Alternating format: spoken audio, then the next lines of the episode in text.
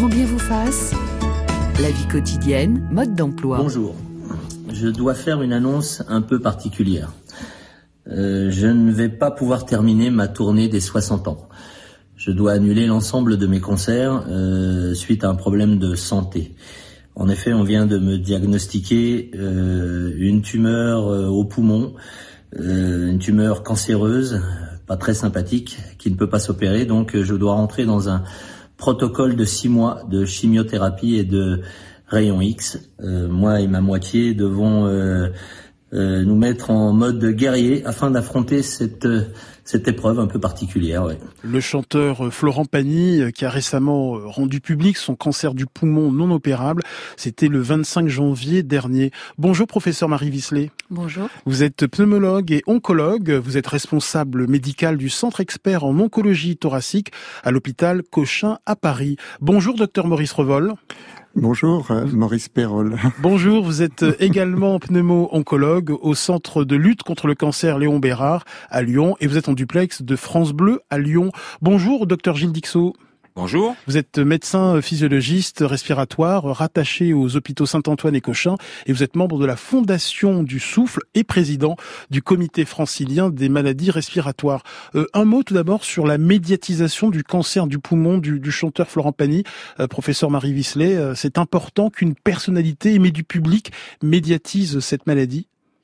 C'est vrai que le cancer du poumon est resté longtemps un cancer tabou donc euh, en effet, je trouve que c'est pas mal qu'on puisse en discuter et déculpabiliser euh, les fumeurs euh, qui pourraient être atteints cette maladie, déculpabiliser le tabac en général. Hein. Oui, oui. Pourquoi était-ce une maladie tabou bah, je pense qu'elle est liée euh, au tabac principalement, comme euh, vous l'avez annoncé, et que euh, on dit que c'est pas bien de fumer, et donc le réflexe c'est de dire ah là là. D'ailleurs, c'est ce que nous disent les patients quand ils viennent. Ils disent ah mais j'aurais jamais dû fumer. Et on essaye de, en effet, de les déculpabiliser et de leur dire que ce qui est fait est ce qui fait, et ce qui est fait est fait, et que il faut voir maintenant devant, et que c'est pas la question. Mais il y a une grosse grosse culpabilité, oui. Docteur Maurice Perrol. Oui, c'est vraiment un cancer particulier. On a vu que c'était le cancer effectivement le plus meurtrier et qui est le cancer le plus évitable. Donc c'est un peu ce paradoxe qui, qui fait que c'est un cancer particulier. Et chez les patients qui sont fumeurs et qui sont atteints du cancer du poumon, il y a une double peine. Il y a la peine de la maladie, mais il y a également la, la culpabilité, la culpabilité d'avoir fumé, d'imposer cela à ses proches. Et c'est également un facteur d'isolement social un peu plus important que dans les autres cancers, euh, le fait euh, de se sentir responsable de son cancer.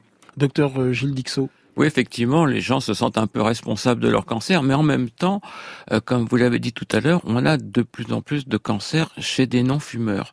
Et euh, c'est une interrogation qui apparaît dans le public. Pourquoi moi, alors que je n'ai jamais fumé, ai-je un cancer du poumon? Et c'est peut-être une des raisons pour lesquelles maintenant on en parle, parce que j'ai vu autour de moi des gens qui n'avaient jamais fumé de leur vie et qui avaient des cancers du poumon. Donc la question que l'on doit se poser, pourquoi ces gens non-fumeurs ont-ils maintenant des cancers du du poumon.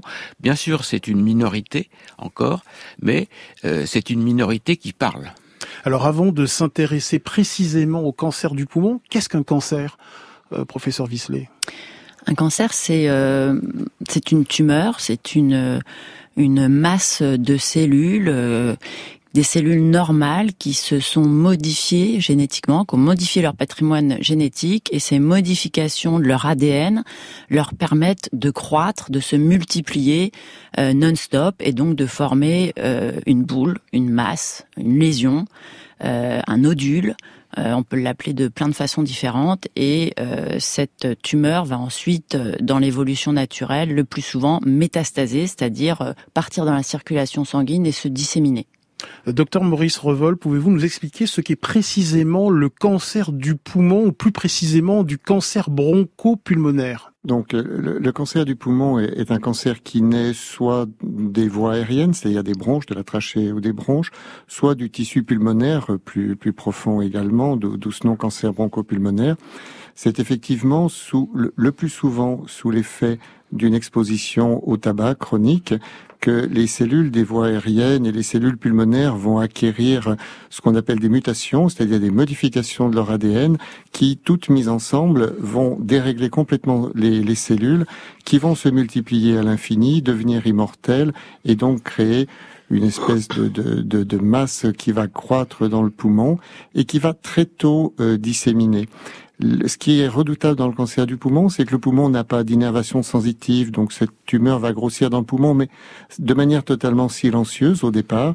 Et c'est souvent au moment où elle va disséminer qu'on euh, va découvrir la maladie, souvent un peu tard, parce qu'il y a déjà ce qu'on appelle des métastases, c'est-à-dire une atteinte d'autres organes à distance. Et pardonnez-moi, je vous appelais euh, docteur Revol, c'est le docteur Maurice Perrol, pardonnez-moi.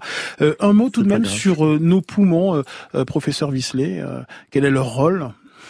Ah ben, C'est un rôle indispensable. ça permet les échanges gazeux. On inhale de l'oxygène, on rejette du gaz carbonique, et l'oxygène, c'est ce qui permet de nourrir tout notre corps. Donc c'est pour ça aussi que c'est un cancer euh, particulier parce qu'il touche un organe vital. Par exemple, à la différence euh, d'un cancer du sein qui n'est pas un organe vital. Mmh. Euh, et de façon schématique, à quoi ressemblent nos poumons?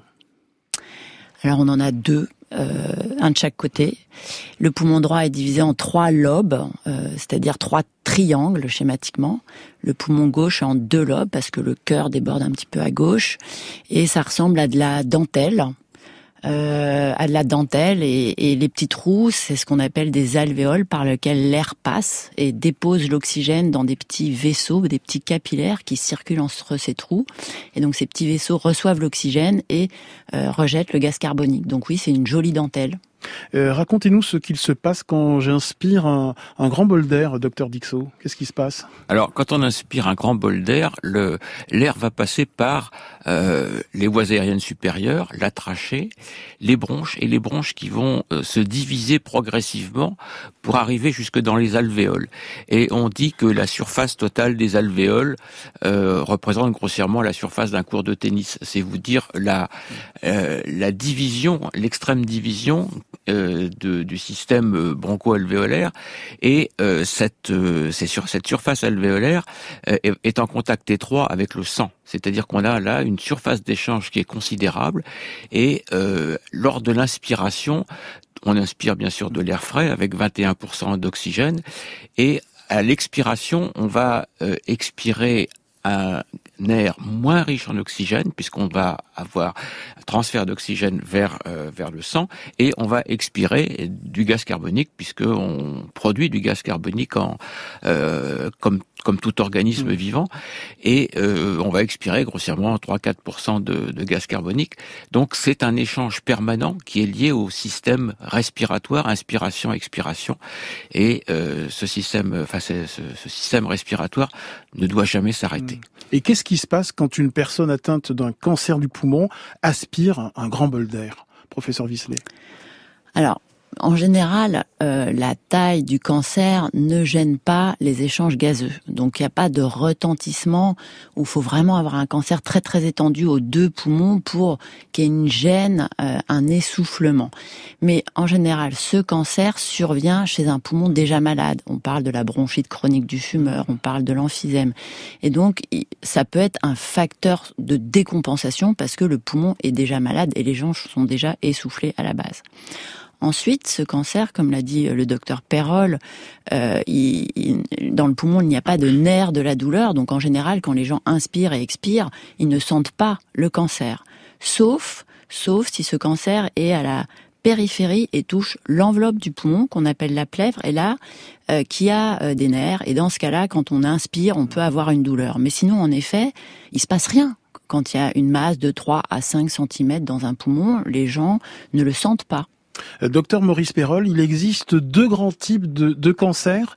Euh, les cancers bronchopulmonaires non à petites cellules et les cancers bronchopulmonaires à petites cellules. Pouvez-vous nous expliquer la différence entre les deux?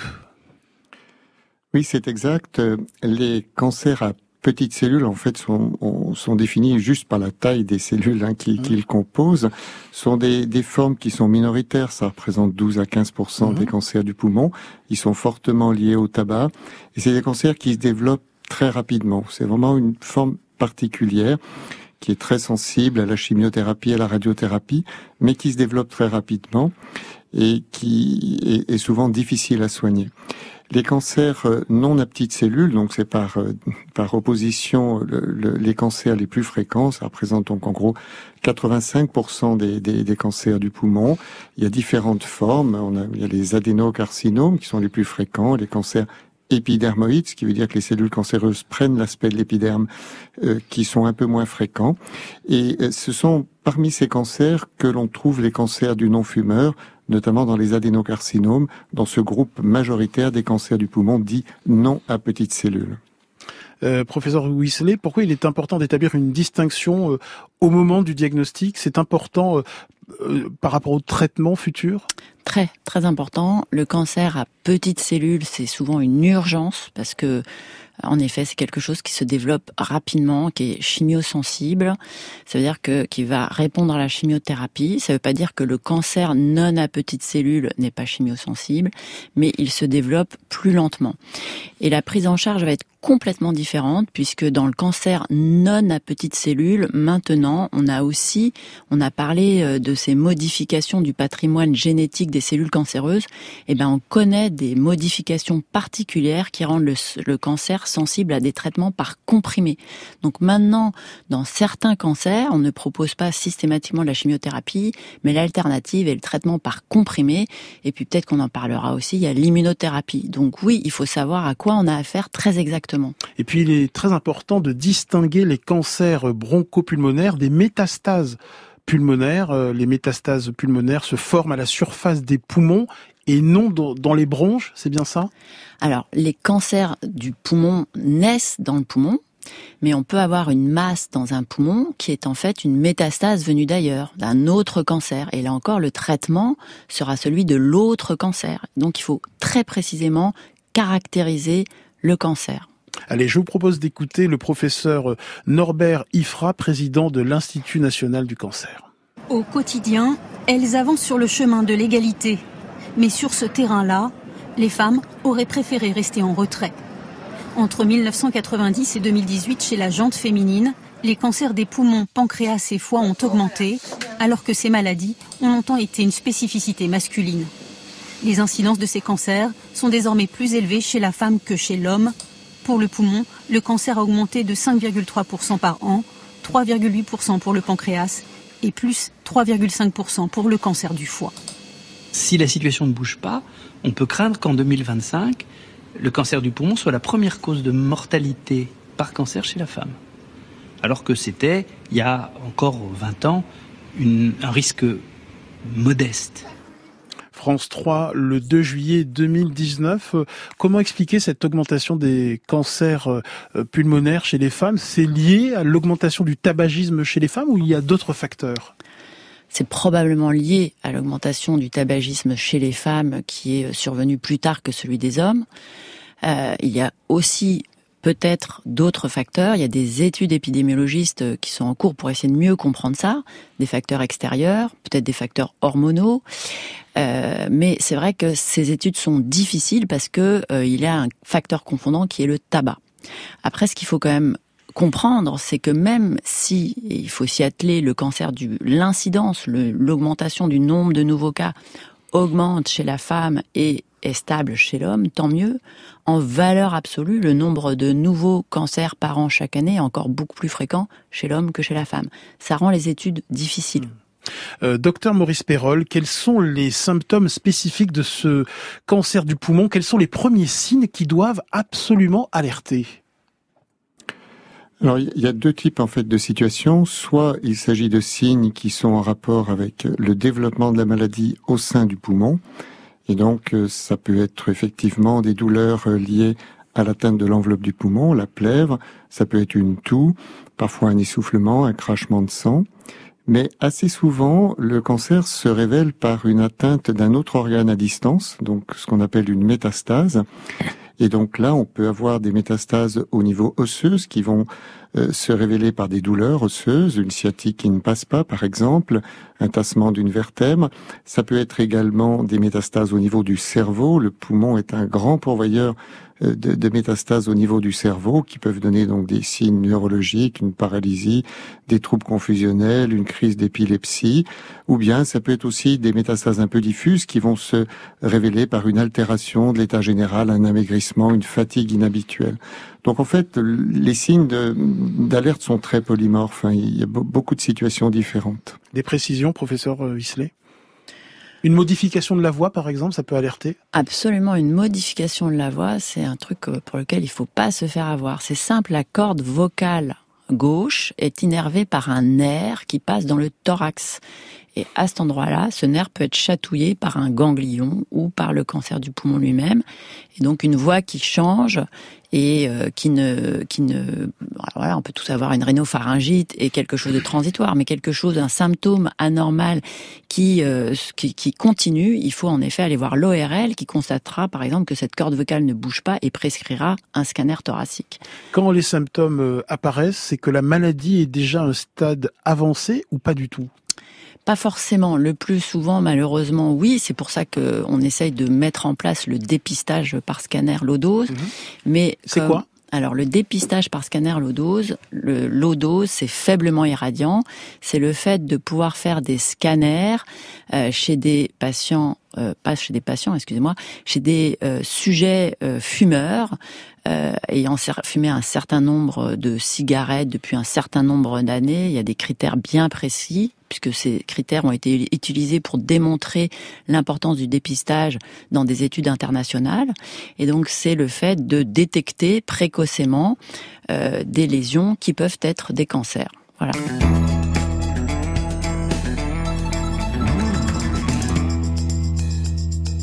Et nous attendons toutes vos questions sur le cancer du poumon, la professeure Marie Visley, le docteur Maurice Perrol et euh, le docteur Dixot vous répondent au 01 45 24 7000 ou sur l'appli France Inter.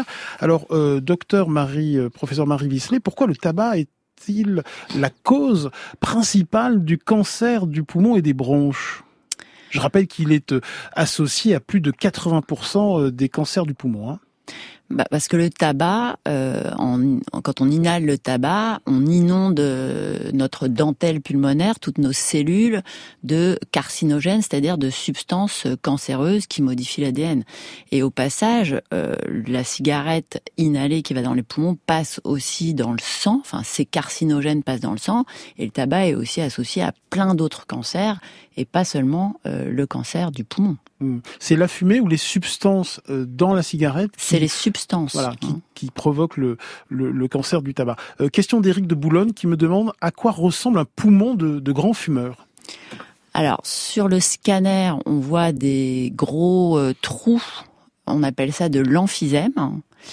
Et euh, quand c'est le chirurgien, euh, la couleur est changée. En effet, ils sont plus jolis, tout roses, tout bien vascularisés. Euh, et ils sont plutôt comme des cendriers, quoi.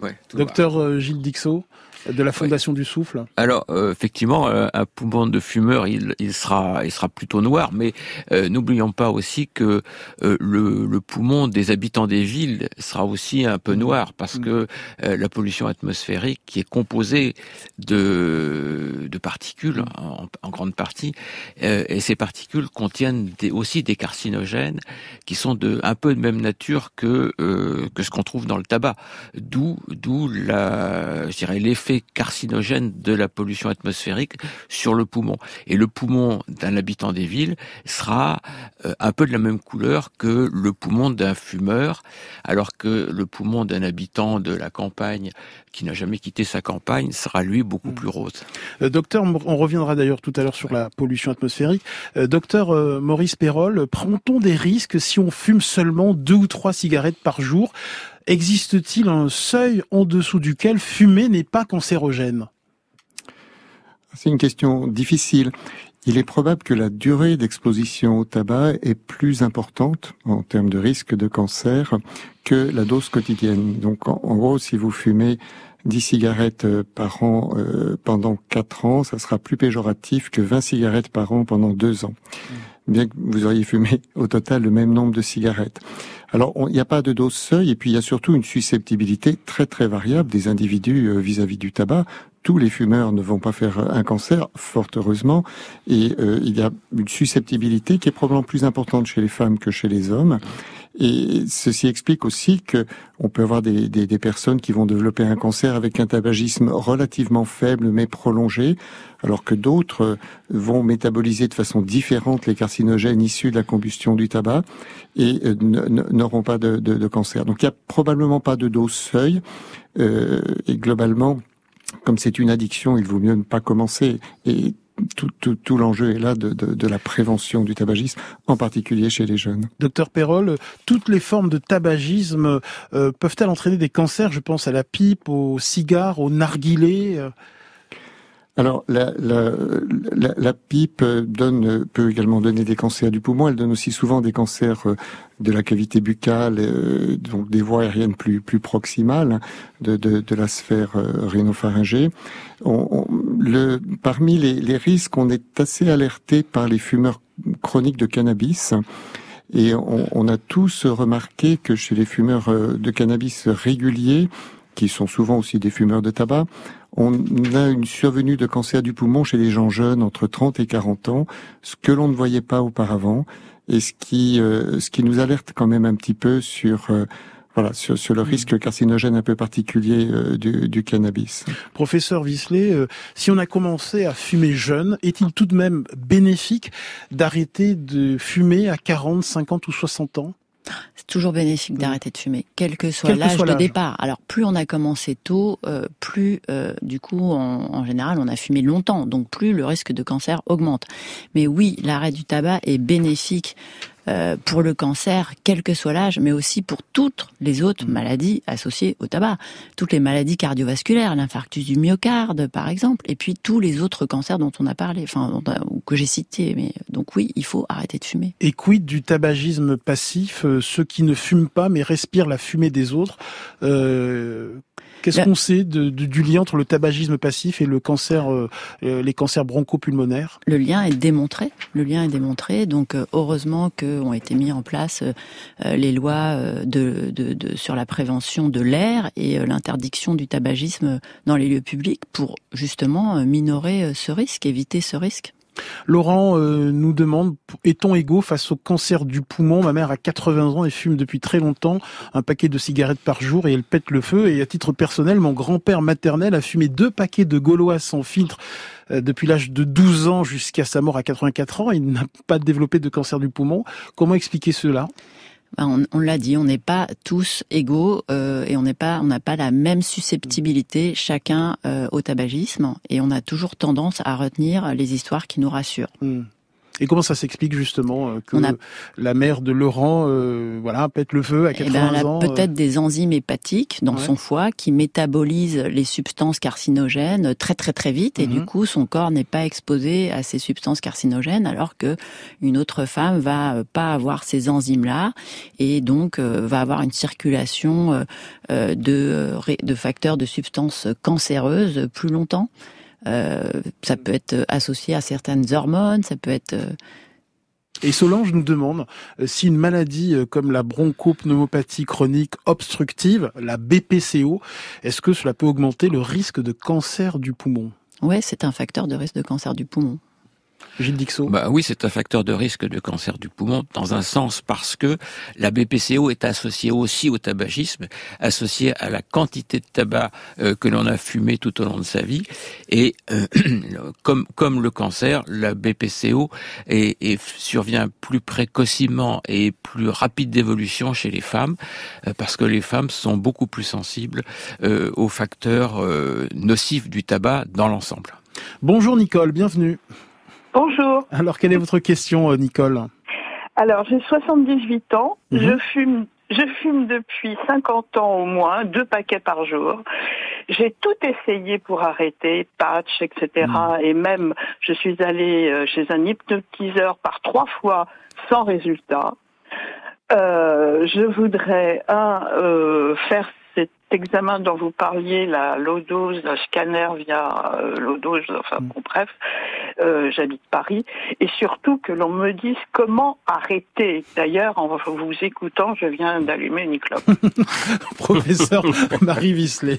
Alors, c'était pas le but. euh, bah, c'est hyper difficile d'arrêter de, de fumer. Le tabac, c'est euh, une maladie. On est malade du tabac. On a des récepteurs euh, sur nos cellules euh, qui nous rendent dépendants de la nicotine. Et plus on a commencé à fumer tôt, plus on a de ces récepteurs. Donc il y a un vrai substrat biologique. Hein. Il y a des explications. Donc c'est une maladie. Et donc ça se traite aussi avec un médecin, je pense. Et donc il faut aller voir le tabacologue qui, en fonction de votre personnalité, de, de, de l'histoire de votre maladie, de votre tabagisme, vous proposera les meilleures solutions. Ensuite, nous, euh, ce qui, je trouve, marche très bien, c'est la cigarette électronique. Et là encore, faut peut-être pas commencer tout seul dans son coin, mais céder du tabacologue. Et euh, en effet, c'est un euh, très bon moyen d'arrêter les cigarettes avec un sevrage progressif à la nicotine. Hein, au début, on va inhaler de la nicotine, mais ça va nous empêcher de fumer les cigarettes. Et c'est dans le tabac qu'il y a les substances cancéreuses. Donc, euh, si vous n'avez pas encore essayé la cigarette électronique, il faut aller voir un tabacologue qui vous explique, parce que pareil, il faut pas être dégoûté de la première cartouche, mmh. fraise, machin, pamplemousse qu'on a pris. Il faut être aidé, il faut être euh, encadré. Euh, et puis, il peut y avoir aussi, pour certaines personnes, des syndromes anxio-dépressifs qui peuvent être démasqués par l'arrêt du tabac. Donc tout ça, ça doit être accompagné. Merci beaucoup, Nicole, de nous avoir appelé. Le cancer du poumon est la première cause de décès par cancer en France. Avec un responsable classique très identifié, le tabac, mais pas toujours. Danielle, non fumeuse, a été touchée. On m'a dit c'est un cancer du poumon, ce qui évidemment euh, surprend euh, énormément puisque quand on n'a jamais fumé, on se demande bien pourquoi on attrape, enfin on développe ce cancer du poumon. Un extrait de l'émission Allo Docteur euh, en janvier 2013. Euh, hors tabagisme, quelles sont les causes qui peuvent provoquer un, cancer du poumon euh, Gilles, docteur Gilles Dixot, vous avez évoqué tout à l'heure la pollution atmosphérique. Le Centre international de recherche sur le cancer a classé la pollution de l'air comme cancérogène pour l'homme. pourquoi la pollution atmosphérique peut provoquer un cancer bronchopulmonaire? Alors, la pollution atmosphérique peut provoquer un cancer bronchopulmonaire. Euh, on estime actuellement, euh, enfin les, données sont variables selon les sources, que 5% des cancers du poumon seraient liés à la pollution atmosphérique. Une étude que nous avions faite en 2015, euh, selon les sources, nous disait qu'il y avait entre 1600 et 4000 cancers du poumon en France liés à la pollution atmosphérique. Alors le mécanisme est un peu comparable à celui du tabac, c'est-à-dire que dans la pollution atmosphérique, et en particulier dans la pollution particulière, il y a des cancérogènes qui sont un peu de même nature que ce qu'on a dans la fumée du tabac, c'est-à-dire des hydrocarbures aromatiques polycycliques. Et c'est particulièrement le cas dans les, dans les fumées de diesel, et c'est pour ça que dès 2012, euh, le Centre international de recherche contre le cancer avait classé euh, les fumées diesel comme cancérogènes parce que euh, c'est je dirais que ces échappements diesel, en quelque sorte, comportent des hydrocarbures aromatiques polycycliques sous des formes différentes, qui sont des cancérogènes certains. Mais il y a aussi d'autres facteurs dans la pollution atmosphérique qui sont des, je dirais, des moteurs de développement du cancer du poumon, parce que ce sont des irritants des voies aériennes, et tout irritant euh, des voies aériennes sera, euh, je dirais, le, le, lit de développement d'un cancer du poumon, si, surtout si on est associé, enfin, mis en contact d'autres facteurs, et on verra qu'il y a d'autres facteurs qui peuvent intervenir euh, dans le, dans le développement du cancer du poumon. Professeur Marie Visley oui, encore une fois, les études sont difficiles parce que la majorité euh, des gens sont quand même aussi exposés, euh, le plus souvent, ont une histoire de tabagisme passif, mais on sous-estime probablement le rôle de la pollution, des pollutions environnementales. Oui. Et nous accueillons Amaya, qui appelle de Bretagne. Bonjour Amaya. Bonjour. Bienvenue. Quelle est votre question, Amaya? Bien voilà. Pourriez-vous parler de la pathologie du cancer du poumon dans les régions fortement exposées au radon, qui est mm. un gaz émanant du granit notamment? Par exemple, en Bretagne, il y a une école qui a fermé parce que euh, les enfants étaient exposés à un taux de radon euh, trop élevé. Cette école a été reconstruite sur euh, notre site ailleurs, mais dans la même communauté. Je voulais dans, dans la même localité, pardon. Je voulais savoir pourquoi ce tabou est je voulais aussi donner comme exemple que les ARS locales proposaient il y a quelque temps encore un système pour doser le radon dans les logements. Ce système s'appelait le dosirad. Et puis, on en parle très peu, donc je voulais savoir s'il y avait une ou pas.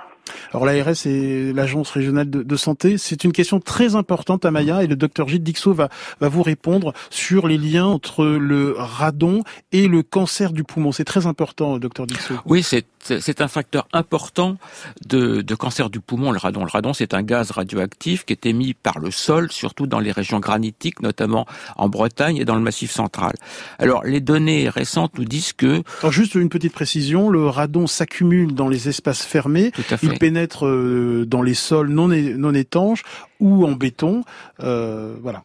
Et euh, le, le, radon serait actuellement responsable de, de, de 9 à 10% des cancers du poumon avec euh, une forte interaction avec le tabac, c'est-à-dire que euh, radon plus tabac euh, augmente considérablement le risque de cancer du poumon.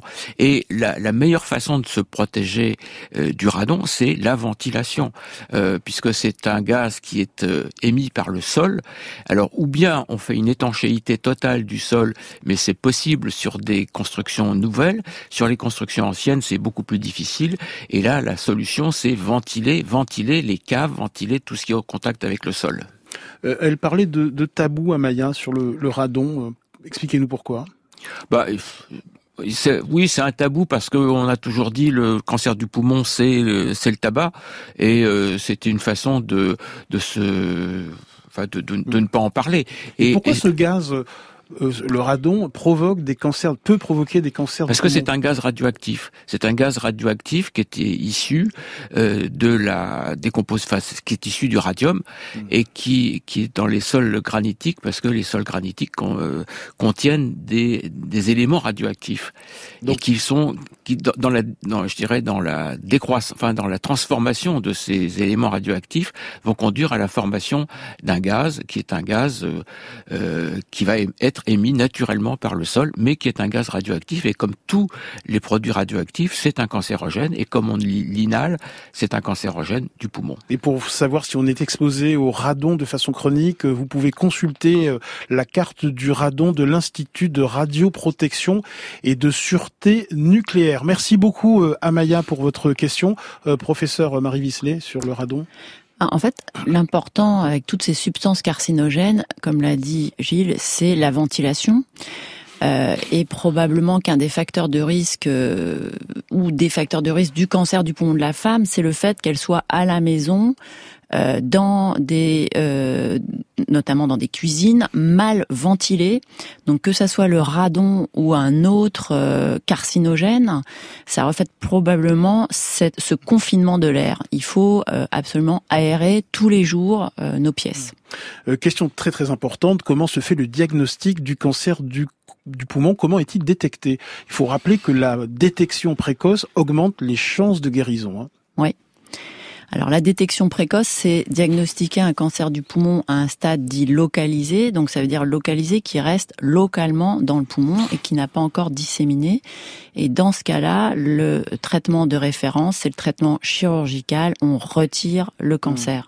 Et donc. Mais comment on le détecte? On le détecte par euh, euh, scanner, par euh, radiographie Aujourd'hui, la méthode la plus robuste pour détecter, c'est le scanner avec notamment le scanner faiblement irradiant de dépistage qu'on essaie de mettre en place en France en routine. Hmm.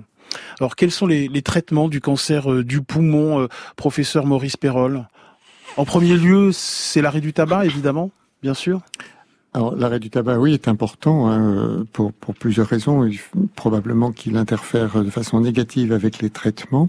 Sinon, les traitements sont d'une part les traitements classiques du cancer, c'est-à-dire la, chirurgie lorsque le, cancer n'est pas euh, étendu à d'autres organes et qu'il est encore limité, que la fonction respiratoire, que l'état du poumon sous-jacent permet que l'on retire un morceau de poumon euh, qui contient euh, qui contient la tumeur. Il y a également bien sûr la radiothérapie euh, qui est utile dans diverses situations. Euh, lorsque la, tumeur n'est pas extirpable, on peut la traiter localement par de la radiothérapie. Et la radiothérapie a fait d'énormes progrès également, notamment dans le traitement des métastases, c'est-à-dire quand il y a une atteinte d'autres organes, par exemple une petite métastase au niveau cérébral peut être tout à fait éradiquée par les techniques actuelles de radiothérapie. Et puis, il y a la chimiothérapie qui va détruire les cellules qui sont en division, qui se divisent rapidement, ce qui est la caractéristique des cellules cancéreuses, et euh, qui euh, peut être utilisée à la fois dans les stades avancés, lorsque la maladie a atteint plusieurs organes, mais également en complément d'un traitement local, par exemple après une chirurgie, pour réduire le risque de rechute. Mais surtout, les traitements ont fait de grands progrès dans deux domaines que, Marie Wiesler citait euh, auparavant. D'une part, les traitements que l'on appelle ciblés, qui intéressent particulièrement les cancers du non-fumeur, dans lesquels ces cancers dépendent souvent d'une protéine anormale que l'on peut bloquer par des traitements par voie orale. Ce sont ce qu'on appelle les thérapeutiques ciblées ou la médecine de précision. Et puis la deuxième révolution en cancérologie, c'est l'immunothérapie, c'est-à-dire se servir du système immunitaire du patient pour que celui-ci aide ou éradique complètement euh, la tumeur. Professeur Visselet, comment se fait le choix du traitement? Le choix du traitement se fait par la, en fonction de la caractérisation très précise. Donc, euh, un, il faut le diagnostic de cancer, il faut faire une biopsie, c'est-à-dire qu'on prend un petit bout du tissu ou des cellules pour les analyser. Est-ce que c'est des petites cellules? Est-ce que c'est du non à petites cellules Ensuite, on fait des colorations. Ça, c'est les anatomopathologistes qui font ça. Et les colorations pour euh, démanteler entre adénocarcinome, épidermoïde, etc. Ensuite, on étudie l'ADN. Est-ce qu'il y a des mutations qu'on va pouvoir cibler par des comprimés? Ou est-ce qu'il y a des protéines qui rendent sensibles à l'immunothérapie Donc c'est vrai qu'il y a un temps difficile pour le patient entre le moment où il y a la forte suspicion, entre le moment où on leur dit oui, bon, c'est un cancer, et puis le moment où on va dire on va le traiter de cette façon-là. Il faut investir un petit peu euh, et surtout avoir euh, euh, un parcours diagnostic très rapide, très fluide pour pouvoir proposer un traitement très ciblé, très adapté, très personnalisé le plus rapidement possible. Mais il y a un certain délai quand même. Tiens, euh, Agnès nous demande euh, si le cancer pulmonaire euh, chez le non-fumeur est dû à la pollution citadine ou à l'exposition aux engrais, aux pesticides. Je dirais un peu tout ça, parce que les, tous les irritants des voies aériennes, quels qu'ils soient, sont des facteurs favorisants euh, du cancer du poumon, parce que ça, c'est un terrain favorisant de développement du cancer du poumon. Et c'est aussi vrai, je, au passage, des produits ménagers qu'on utilise au quotidien, et euh, ces produits ménagers sont pour beaucoup d'entre eux des irritants des voies aériennes. C'est pour ça que nous préconisons l'utilisation de produits ménagers non irritants, ça existe, et euh, en général, il suffit de se les faire soi-même, c'est aussi efficace et moins dangereux. Nous, c'est la Fondation du Souffle, c'est pas un nous de majesté. Hein. C'est nous, nous, c'est nous, c'est la, la, communauté médicale euh, dans le domaine des maladies respiratoires. Quel suivi médical après un traitement du cancer du poumon, euh, professeur Marie Visselet Alors oui, on est suivi euh, longtemps. Et ça dépend du traitement. Quelqu'un qui a été opéré, en général, euh, on le voit, on voit cette personne une fois par an avec un scanner de suivi. Euh, quelqu'un qui est en cours de traitement euh, par chimiothérapie, eh bien, elle est vue à chaque séance de chimiothérapie et euh, on évalue la situation avec un scanner tous les deux mois. Immunothérapie, thérapie ciblée, ça dépend aussi. Donc le suivi dépend du traitement. Mais quelqu'un qui a été opéré ou irradié de façon avec un objectif de guérison, ça s'appelle de façon curative, euh, on peut euh, le voir une fois tous les six mois, tous les ans avec un scanner. Euh, docteur Maurice Perrol, quelles règles hygiéno-diététiques après le traitement?